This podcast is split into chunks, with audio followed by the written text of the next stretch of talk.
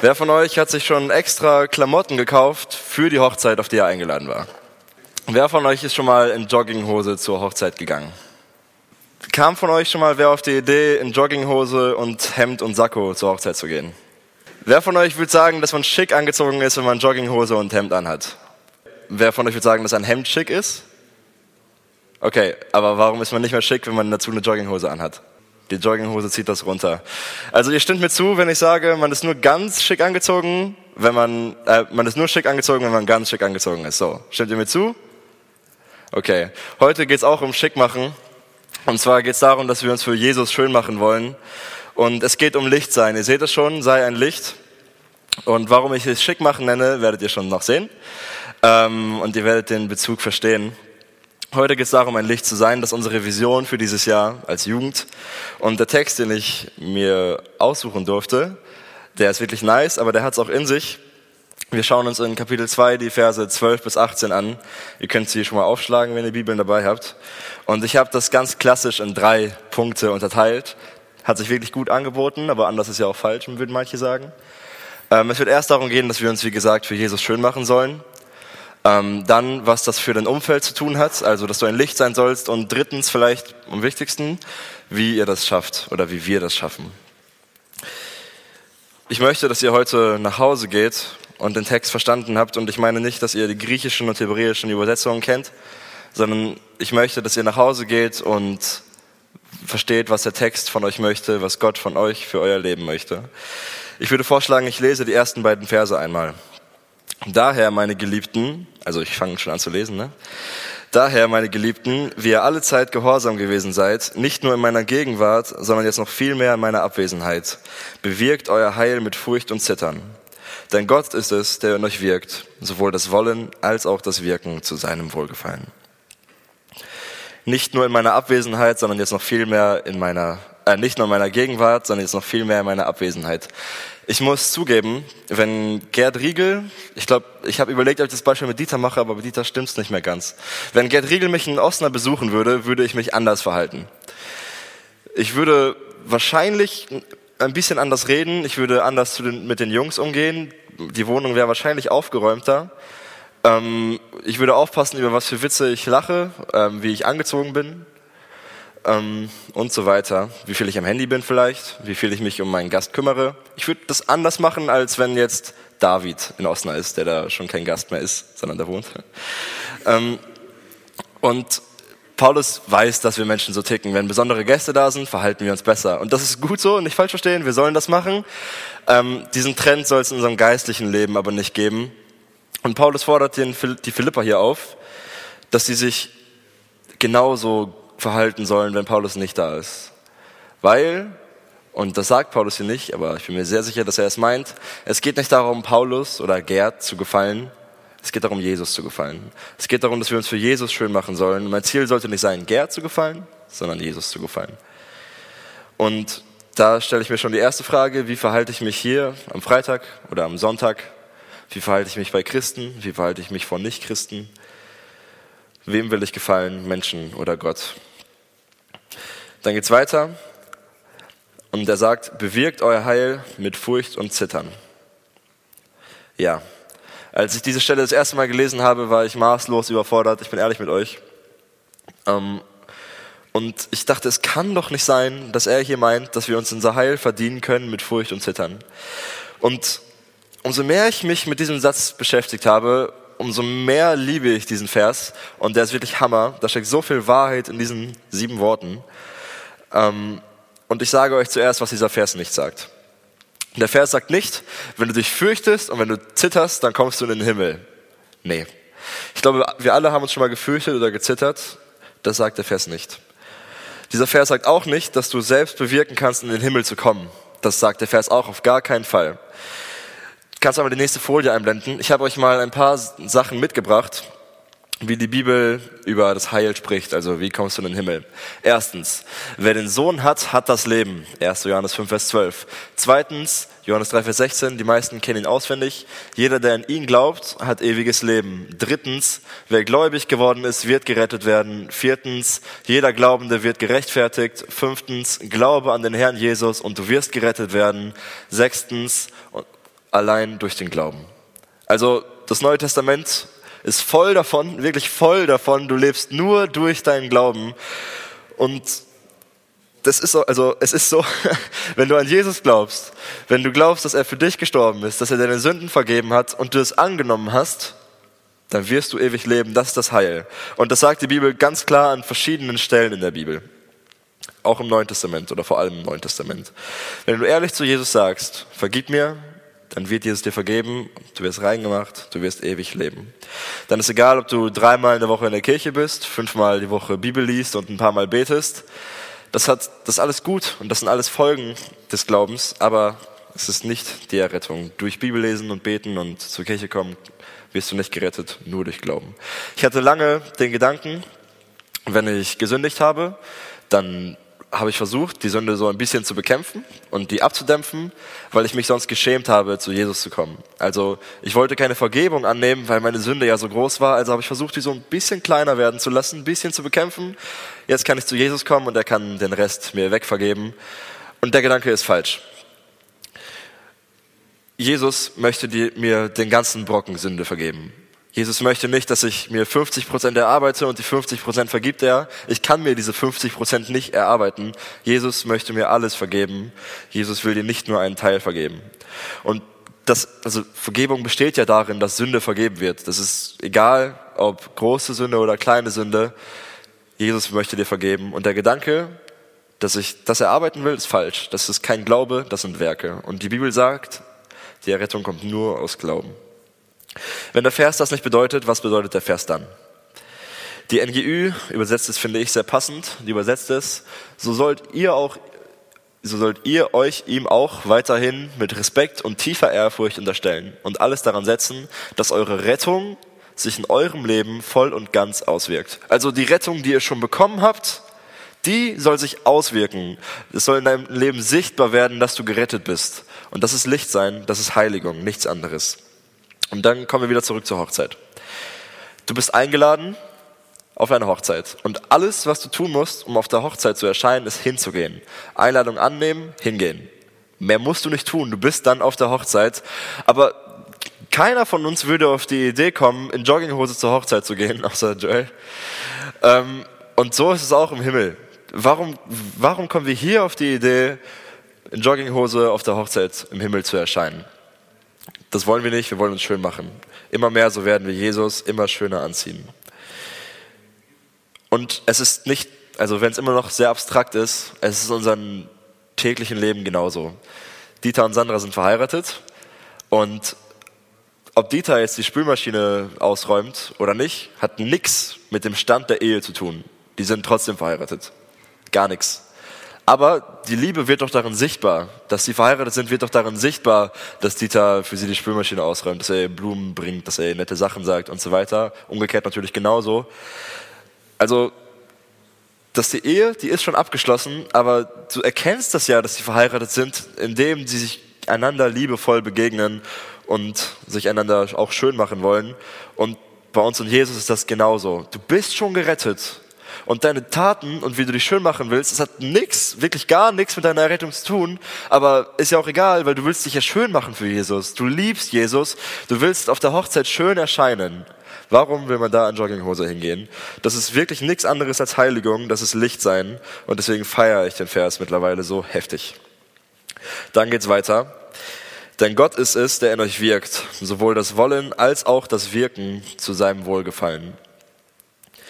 Ein Vers, der mich durch viele, viele schwere Tage gebracht hat. Einer meiner Lieblingsverse. Gott schenkt mir das Wollen, wenn ich nicht mehr kann. Ich stand in meinem Leben schon oft an dem Punkt, dass ich nicht mehr wollte oder dachte ich, dass ich nicht mehr konnte.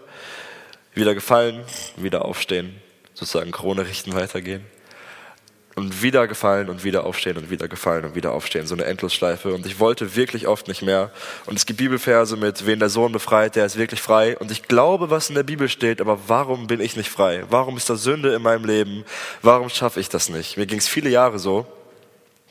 Und immer wenn ich an diesen Tiefpunkt gekommen bin, dann habe ich Jesus gesagt, ich kenne diesen Vers schon ein paar Jahre, du hast mir versprochen, dass du mir den Willen schenkst, dass du mir das Wollen schenkst, dann schenk es mir auch. Und der hat es mir jedes Mal gegeben wenn ich nicht mehr wollte, ich wollte nicht mehr gegen Sünde kämpfen, ich konnte nicht mehr, hat Jesus mir Willen gegeben. Wenn du wieder gesündigt hast, wenn du auch in so einer Endlosschleife drinsteckst, ich weiß nicht, was dein, deine Lieblingssünde ist, sage ich mal, dein Problem ist, kann Jesus dir Willen schenken. Wenn du wieder und wieder und wieder fällst und du nicht mehr willst, kann Jesus dir Willen schenken. Und es wird noch viel besser. Er schenkt dir nicht nur den, das Wollen, sondern auch das Wirken zu seinem Wohlgefallen. Also wir sind am Ende nicht die Macher, die es geschafft haben, sondern Jesus ist der Macher. Jesus ist der, der uns den Willen schenkt, das zu tun, aber tut es dann auch selber. Jesus ist der, der es am Ende vollbringt. In Richter 7, Vers 2 steht, und der Herr sprach zu Gideon, zu zahlreich ist das Volk, das bei dir ist, als dass ich Midian ihre Hand geben könnte. Israel soll nicht gegen mich rühmen können und sagen, meine Hand hat mich gerettet. Also Gott sagt, das Volk ist zu groß. Es könnte denken, wenn das Volk gewinnt, dass sie es selbst geschafft haben. Gott möchte, dass das Volk kleiner wird, damit der Sieg 100% Gott zugeschrieben wird. Und das möchte Gott auch. Gott möchte, dass Siege in deinem Leben ihm zugeschrieben werden, weil er es auch ist, der wirkt. Gott ist der Wirkende. Also die geistlichen Siege in deinem Leben sind nicht deine Glanztaten, sondern Gottes. Und meistens oder oft sind das auch so absurde Siege, wir können es uns gar nicht zuschreiben und trotzdem schreiben wir es uns zu und nicht Gott, obwohl Gott der Wirkende ist. Versuch also, Jesus mit deinem Leben zu gefallen Lass deine Rettung, die du schon bekommen hast, in deinem Leben sichtbar werden. Erarbeite sie nicht, sondern lass sie sichtbar werden. vertraue darauf, dass Gott dir Willen und Wirken schenkt. Mach dich schön für Jesus. Ich würde gerne die nächsten zwei Verse vorlesen. Wir kommen zum nächsten Punkt. Sei ein Licht. Tut alles ohne Murren und Zweifel, damit ihr tadellos und lauter seid, unbescholtene Kinder Gottes inmitten eines verdrehten und verkehrten Geschlechts, unter dem ihr leuchtet wie Himmelslichter in der Welt. Ich möchte zuerst darauf eingehen, dass wir nicht murren sollen. Tut alles ohne Murren. Murren ist ein altes Wort, ähnlich wie meckern. Und wir leben in Deutschland und in Espelkamp, Russlands deutsche Kultur. Ein bisschen was von den Russlandsdeutschen, ein bisschen was von den Deutschen. Wir meckern sehr viel, glaube ich. Und wir sind bekannt dafür zu meckern, als Deutsche. Und wenn wir mal nicht meckern, ist das das größte Kompliment, was wir geben können. So, der Kuchen war gar nicht mal so schlecht, das ist eigentlich so ein 10 aus 10 Kuchen. Und ich möchte dich fragen, ob du viel meckerst. Wenn du schlechte Noten schreibst, sind deine Lehrer schuld. Wenn du schlechte Laune hast, sind deine Freunde schuld. Wenn du einen niedrigen Kontostand oder ein schlechtes Arbeitsverhalten hast, ist dein Chef schuld. Wenn deine Beziehung nicht gut läuft, ist dein Partner schuld. Wenn, die, wenn Corona, war die Regierung schuld. Die Jugendfreizeit kann nicht stattfinden, die Jugendleitung ist schuld. Und so weiter. Meckerst du über sowas? Die Schuld sind immer die anderen und du fängst an, darüber zu reden, du fängst an, dich darüber zu ärgern, darüber zu meckern, zu murren. Paulus sagt dir explizit, hör auf zu murren, tut alles ohne Murren. Und ich sage euch ehrlich, in den letzten zwei Jahren wurden Grenzen getestet, oder in den letzten drei Jahren. Und man konnte bei mir und bei euch sehr gut sehen, wie unsere Einstellung zu dem Thema aussieht, wie schnell fangen wir an zu meckern. Die Grenzen wurden hart getestet, glaube ich. Es wurden viele Fehler von vielen Personen, Leitungen, also viele Personen, die Leitung haben, ähm, haben viele Fehler gemacht, egal ob Gemeinde, Regierung, Ordnungsamt, viele Fehler. Aber war dein Verdienst an der ganzen Geschichte, dass du immer wusstest, was falsch läuft, dass du immer sagen konntest, wer was falsch gemacht hat, dass du immer am Meckern warst? Ich möchte dir sehr ans Herz legen, dir anzugewöhnen, weniger zu meckern.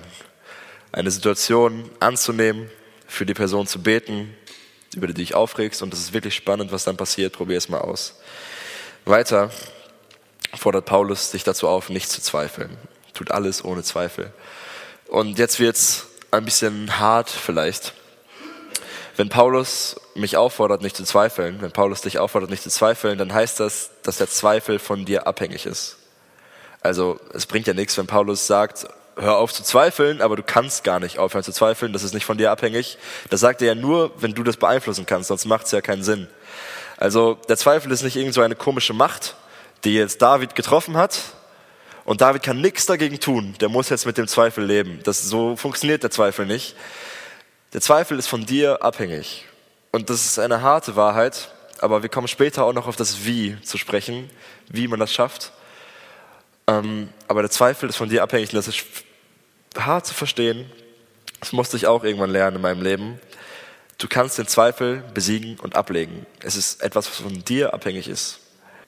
Und du musst es sogar. Paulus fordert dich dazu auf, die Zweifel abzulegen. Und es geht hier nicht darum, dass ich, weiß nicht, keine banalen Zweifel, sondern die zentralen Aspekte des Glaubens, an denen darfst du nicht zweifeln. Also ist jetzt egal, ob ich daran zweifle, ob Bayern im nächsten Spiel gewinnt. Das, der Zweifel ist ja keine Sünde so.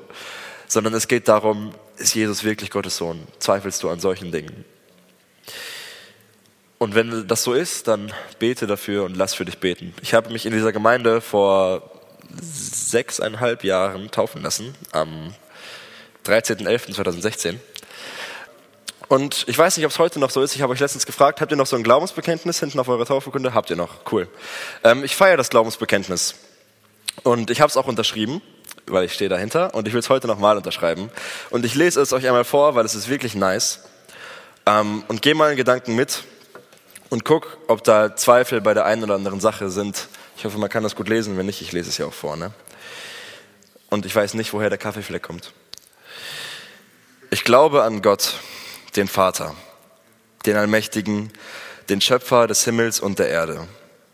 Und an Jesus Christus, seinen eingeborenen Sohn, unseren Herrn, empfangen durch den Heiligen Geist, geboren von der Jungfrau Maria, gelitten unter Pontius Pilatus, gekreuzigt, gestorben und begraben hinabgestiegen in das Reich des Todes, am dritten Tage auferstanden von den Toten, aufgefahren in den Himmel. Er sitzt zur Rechten Gottes, des allmächtigen Vaters. Von dort wird er kommen, zu richten die Lebenden und die Toten.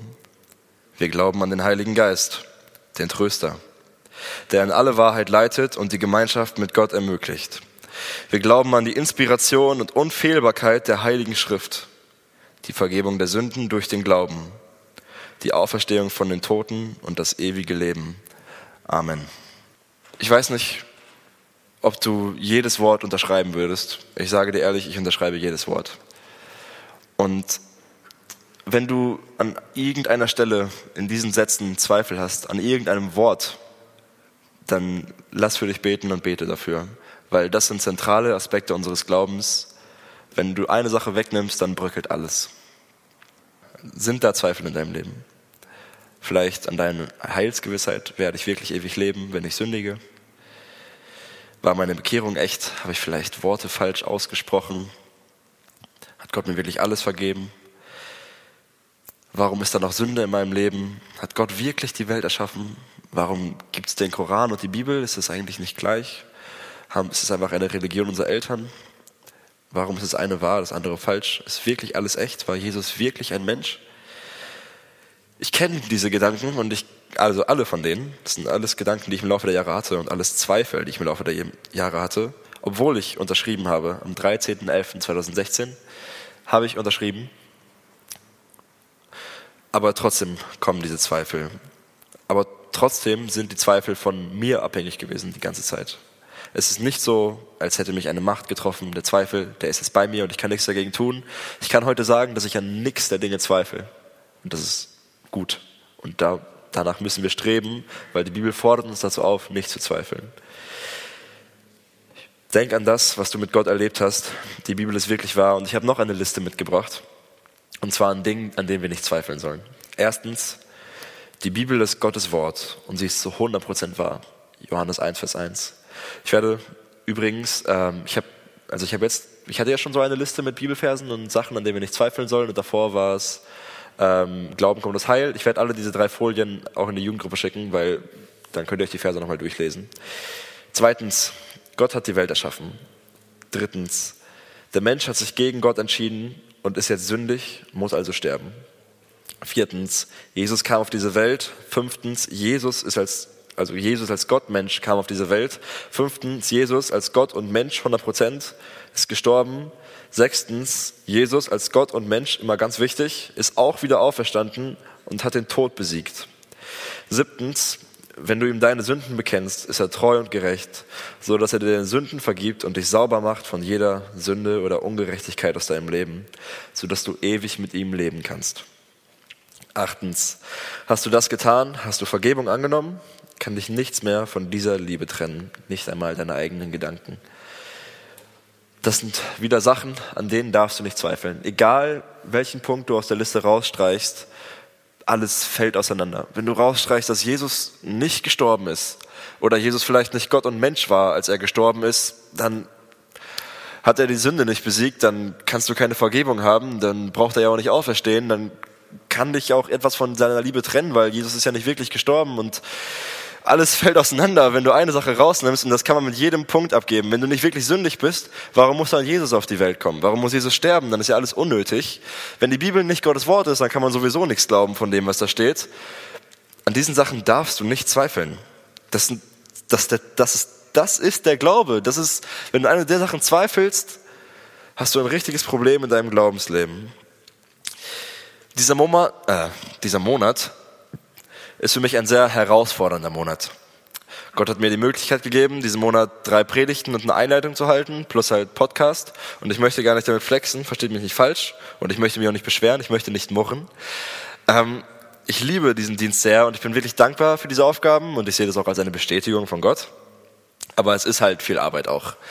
Ich habe aber frei und das ist richtig gut und ich sehe es auch als von Gott geführt, dass es alles auf März fällt. Ich hatte noch nie, dass so viel zusammenkommt, aber ich habe frei. Also ich sehe es von Gott geführt. Letzten Monat Prüfungsphase, diesen Monat Predigten. Ich habe mich richtig gefreut auf diese Zeit. Läuft alles richtig gut. Und ich habe die Nachricht bekommen, dass ich Mathe nicht bestanden habe. Mathe ist richtig eklig. Da fallen so 75 Prozent durch, soll keine Ausrede sein. Ich gehöre jetzt aber zu diesen 75 Prozent, die da durchgefallen sind. Darf also im März nochmal schreiben und es besser machen. Und mein erster Gedanke war so, pff, Mist, nochmal, gar keinen Bock auf Mathe und dann auch noch in so einer stressigen Zeit. Also war der zweite Gedanke, wie soll ich das schaffen? Soll ich vielleicht eine von den Predigten absagen, die wird schon jemand anders machen, wenn ich das jetzt mache, oder vielleicht für Podcast jemand anders suchen. Boah, weiß ich nicht. Oder die Prüfung? Nein, die Prüfung muss ich schreiben. Mein zweiter Gedanke war also Zweifel. Mein erster Gedanke war Murren, mein zweiter Gedanke Zweifel. Ich habe vollkommen gegen den Text gehandelt, während ich komplett in der Vorbereitung auf diesen Text stand. Und dann ist mir das aufgefallen. Ich dachte so, okay, erster Gedanke Murren, zweiter Gedanke Zweifeln. Und dann habe ich gelernt, oder Gott hat mir dadurch auch gezeigt, es geht nicht nur um die zentralen Aspekte unseres Glaubens. Natürlich, daran darfst du nicht zweifeln. Aber es sind auch, ich sag mal, Kleinigkeiten. Meckerst du viel über so Alltagssachen? Ich könnte immer noch rummeckern, oh Mann, Mathe nicht bestanden und in jedem Gespräch erwähnen, dass ich so viel zu tun habe und sowas.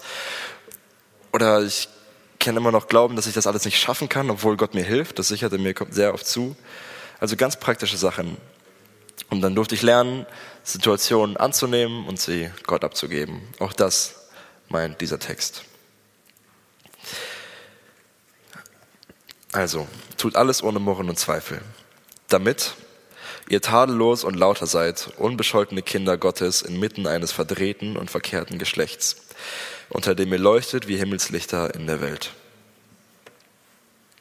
Verdrehtes und verkehrtes Geschlecht, weiß ich gar nicht, wie viel ich euch darüber Neues erzählen muss.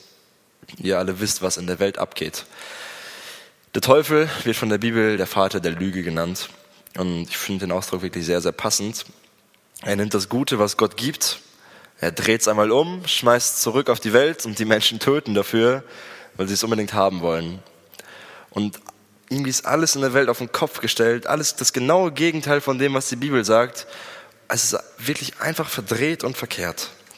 Gott gab uns den Regenbogen ins Zeichen des Bundes zwischen uns und ihm, also ein Zeichen der Gnade, was er uns gegeben hat.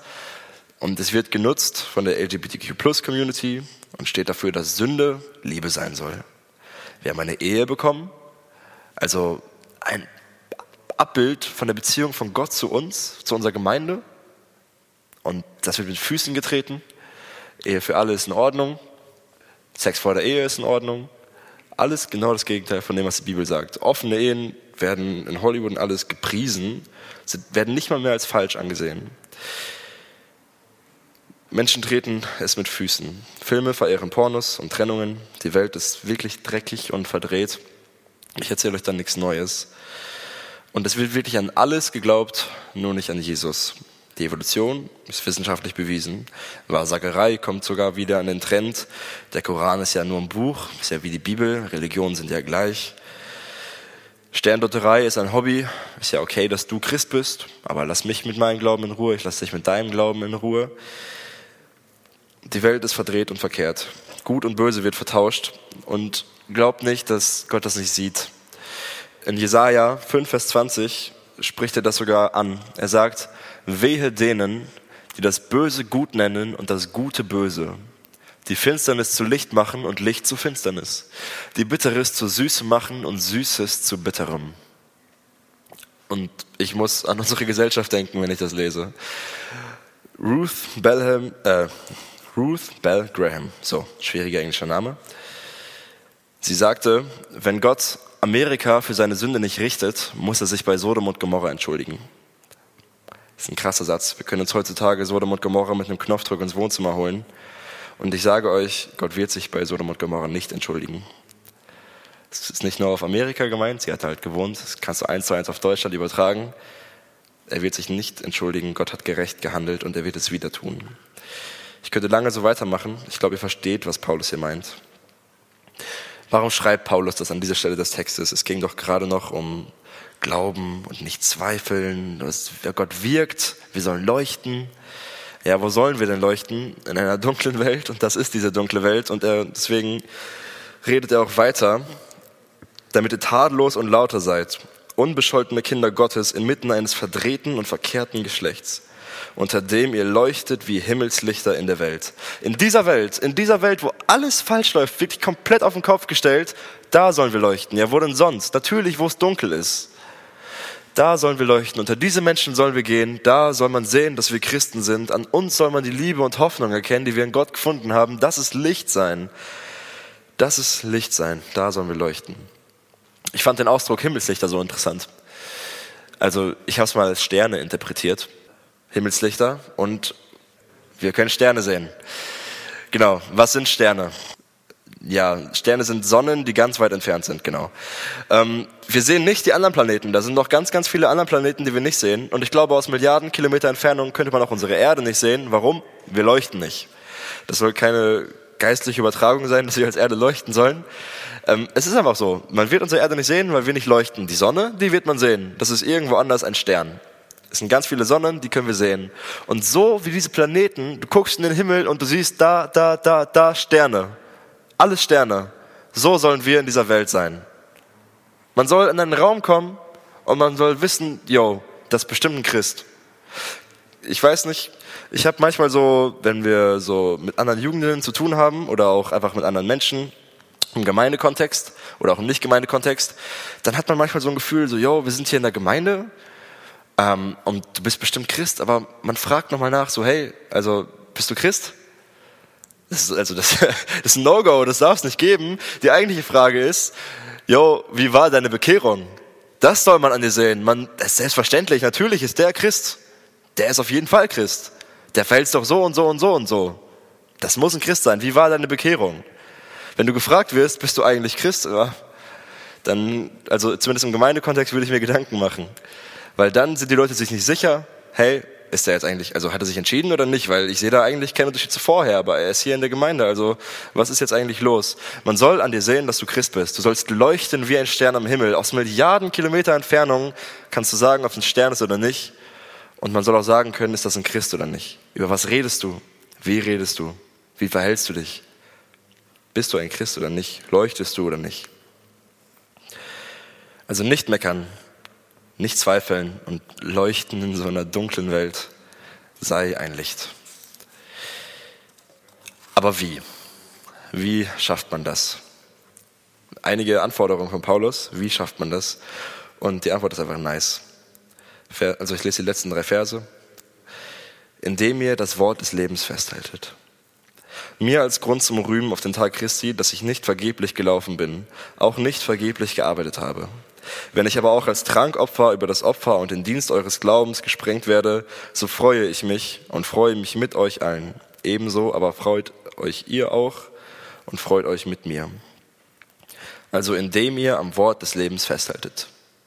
Es geht um die Bibel. Mit der Bibel schaffst du es. Und das feiere ich. Die Bibel ist der Schlüssel. Ich habe vor ein paar Jahren einen Trend in meinem Leben erlebt, dass wenn ich, dass wenn mein Bibellesen so runtergegangen ist, dann ist eine spätere Zeit auch mein Gebetsleben runtergegangen. Und den Trend, also ich fand das interessant, weil ich dachte so, okay, kann doch nicht sein. Bei so vielen Ups und Downs war immer der Anfang, aufgehört Bibel zu lesen. Und eine Liste habe ich noch für euch. Benny sagt mir immer, ich benutze das Wort underrated inflationär. Also ich benutze es viel zu oft. Hier ist es angebracht. Die Bibel absolut underrated. Wirklich. Und ich sage euch warum. Die Bibel ist underrated, weil sie zeigt uns den Weg. Dein Wort ist meines Fußes Leuchte und ein Licht auf meinem Weg. Wenn du vor einer wichtigen Entscheidung in deinem Leben stehst oder wenn du nur schwarz für die Zukunft siehst, lies die Bibel. Zweitens, Gott zeigt uns seine Gedanken und er möchte auch, dass wir ihn kennenlernen. Wir haben letztes Jahr ja so intensiv über Gott erkennen geredet und das hätten, das, das hätten wir nicht machen können. Wir hätten es nicht mehr versuchen können, wenn wir die Bibel nicht gehabt hätten. Das wäre komplett unnötig gewesen. Gott zeigt sich ja hier drin. So, hier kannst du Gott erkennen. Er zeigt seine Gedanken. Er möchte auch, dass wir ihn kennenlernen. Er möchte, dass wir uns mit ihm auseinandersetzen. Lies die Bibel. Drittens, sie ist eine Waffe, ein Schwert. Ähm, aber es ist wirklich so. Ähm, in Epheser 6, ne? Ja, in Epheser 6 ist es die einzige offensive Waffe. Also alles andere sind defensive Gegenstände, die gemeint werden, außer das Schwert, das Wort.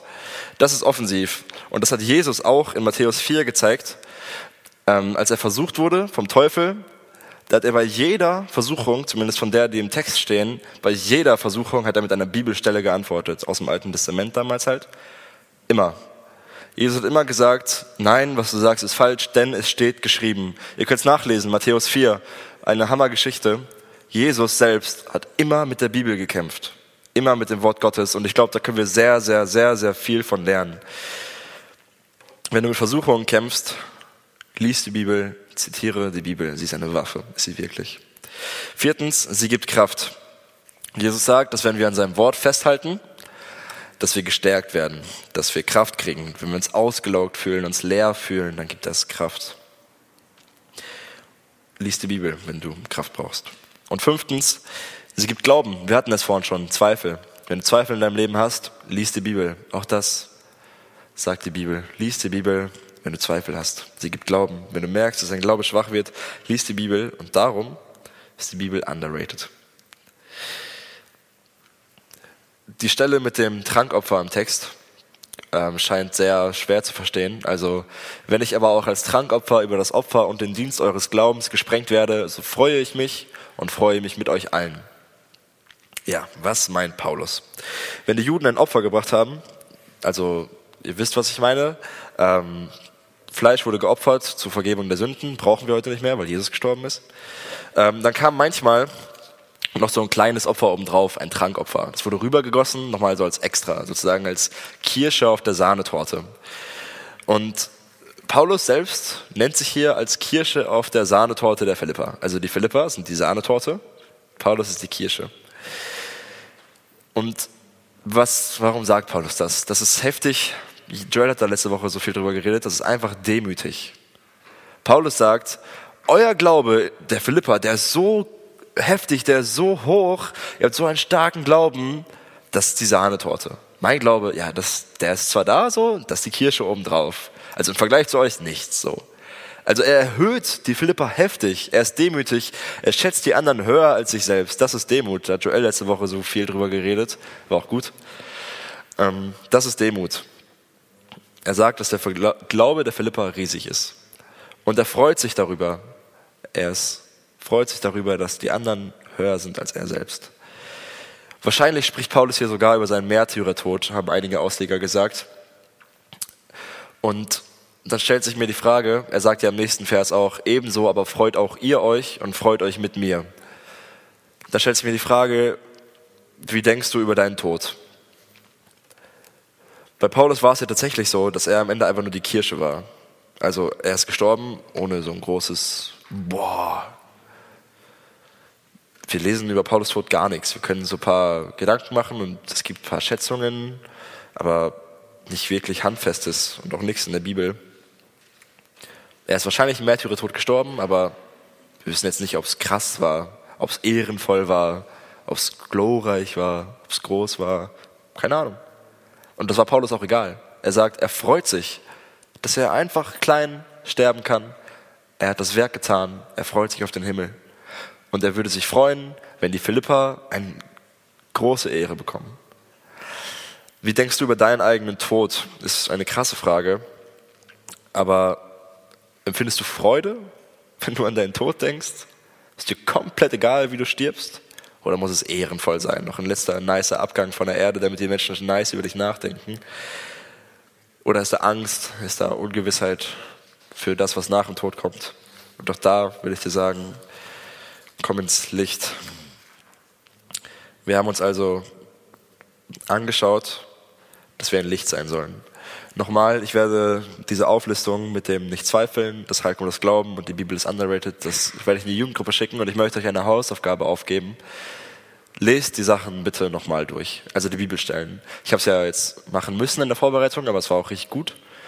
Ähm, und man wird so gestärkt, weil das sind so die zentralen Aspekte des Glaubens. Ich habe halt die Bibelstellen dazu rausgesucht und das war einfach richtig nice, danach zu suchen, worum geht's eigentlich, woran glauben wir, woran dürfen wir nicht zweifeln, warum ist die Bibel so heftig, warum kommt das Heil eigentlich aus dem Glauben. Das nochmal durchlesen. Ist ja nicht viel, es sind ein paar Verse, manchmal ist es ein Kapitel, aber es ist nicht viel. Schaut euch die Stellen nochmal an, das sind zentralen Aspekte unseres Glaubens. Sei ein Licht. Ja. Wir haben uns das vorgenommen als Jugend und ich sage euch ehrlich, das ist nicht nur eine Jahresvision, das ist eigentlich eine Lebenseinstellung. Und was Paulus von dir fordert, ist wirklich überwältigend und ist krass, aber er sagt ja auch, wie wir es schaffen können. Wir wollen schön auf der Hochzeit im Himmel erscheinen. Nicht nur Jogginghose und Hemd. Wir wollen nicht auf halber Strecke aufhören, uns anzuziehen, sondern wir wollen es schön machen für Jesus, weil wir ihn lieben. Nicht, weil unser Heil davon abhängt. Bis zum Ende durchziehen, wie Paulus. Und wir wollen, dass die Menschen um uns herum das an uns sehen. Die Menschen sollen checken, dass wir Christen sind, dass wir leuchten, dass wir Liebe und Hoffnung in uns tragen, die einfach überströmt. Und das soll einfach gesehen werden. Aber wir wissen auch, das alles können wir nur schaffen, wenn wir an der Bibel festhalten, wenn wir an das glauben, was in der Bibel steht, wenn wir uns danach richten.